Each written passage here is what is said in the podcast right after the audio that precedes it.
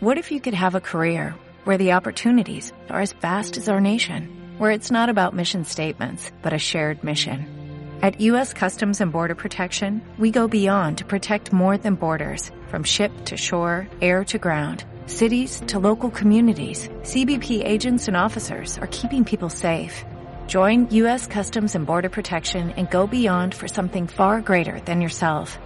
Learn more at cbp.gov/careers.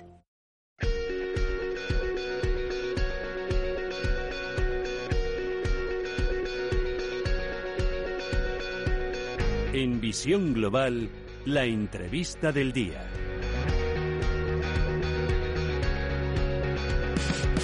La Organización Mundial de la Salud ha publicado un documento en el que confirma y desmiente los principales bulos que están surgiendo en todo el mundo sobre el coronavirus, como por ejemplo que se propague a grandes distancias a través del aire cuando una persona infectada tosa o estornude.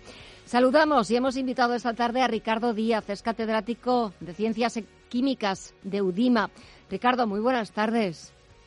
Hola, muy buenas tardes. Parece necesario también no desmentir la cantidad de bulos que está circulando por todo el mundo sobre cómo se propaga, cómo una persona puede infectarse del coronavirus. A ver, el, coronavirus yo por lo que por lo que he visto desde el punto siempre de vista de lo que trabajamos en, en higiene industrial no es ni más ni menos que un virus similar al de la gripe. Por lo tanto, se contagia exactamente igual que la gripe. Y por lo tanto, para evitarlo, pues las recomendaciones que nos hacen para evitar eh, caer eh, griposos, es decir, higiene y desinfección de las manos, y puede ser con una disolución eh, alcohólica o jabonosa mucho mejor, toser tapándose la boca, pero no con la mano, porque entonces estamos en las mismas, es decir, que se debe toser tapándose la boca, pero con la comisura del codo, como si fuésemos, como si utilizáramos el brazo a modo de bufanda, ¿no?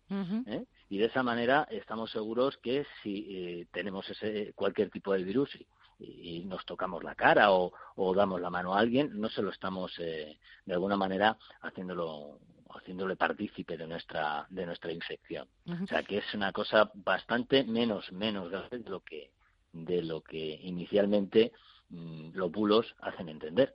Además, estás hablando de medidas de higiene de sentido común, al fin y al cabo, que resultan mucho más eficaces que, por ejemplo, las mascarillas. Las mascarillas, las ventas, la demanda está creciendo un 8.000 o 10.000% en apenas una semana, en apenas dos semanas. En algunos sitios las farmacias están desabastecidas.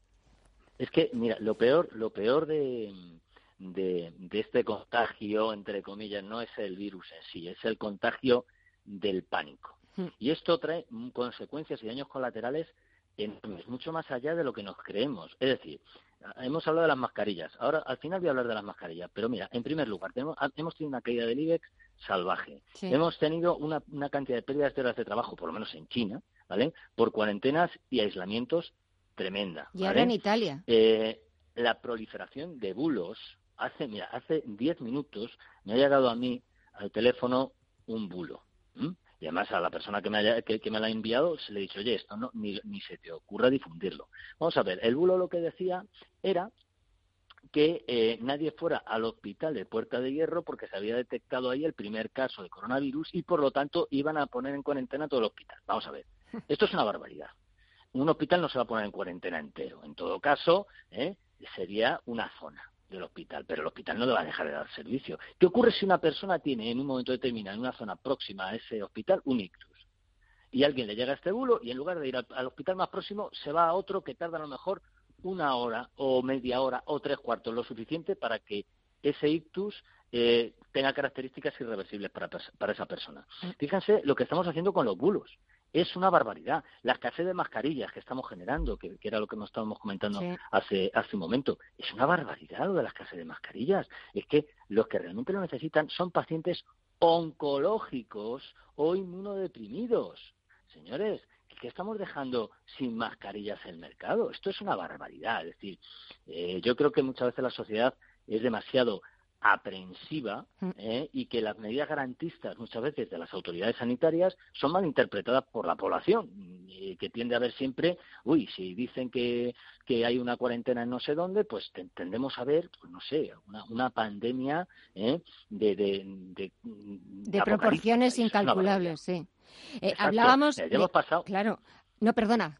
Perdona que te he interrumpido. No, decía que, que- decía, decía que es que ya hemos pasado, por ejemplo, pues eh, por casos como la gripe aviar, Sí. el ébola, el Zika, me acuerdo incluso de las vacas locas, es decir, mm, es que ya hemos pasado por muchas eh, por muchas circunstancias similares. Lo que ocurre es que en este caso yo creo que eh, la propagación de bulos es mayor, pues porque la inserción de las redes sociales es eh, mucho mayor en la sociedad, ya todo el mundo tiene su WhatsApp, ya llega a todos los estratos sociales ¿eh? y, a- y de edad, y entonces todo esto, ¿qué es lo que está provocando? Pues que mm, damos demasiada fiabilidad, demasiada credibilidad a muchos mensajes que no sabemos si los ha escrito Séneca, Agamenón o el porquero de Agamenón, es decir, Sí. pero ¿qué fiabilidad mm, tiene eso? ¿Quién lo, quién lo dice? Eh, ¿qué, qué, qué opinión mm, arbitraria o fundada tiene esa persona? ¿no?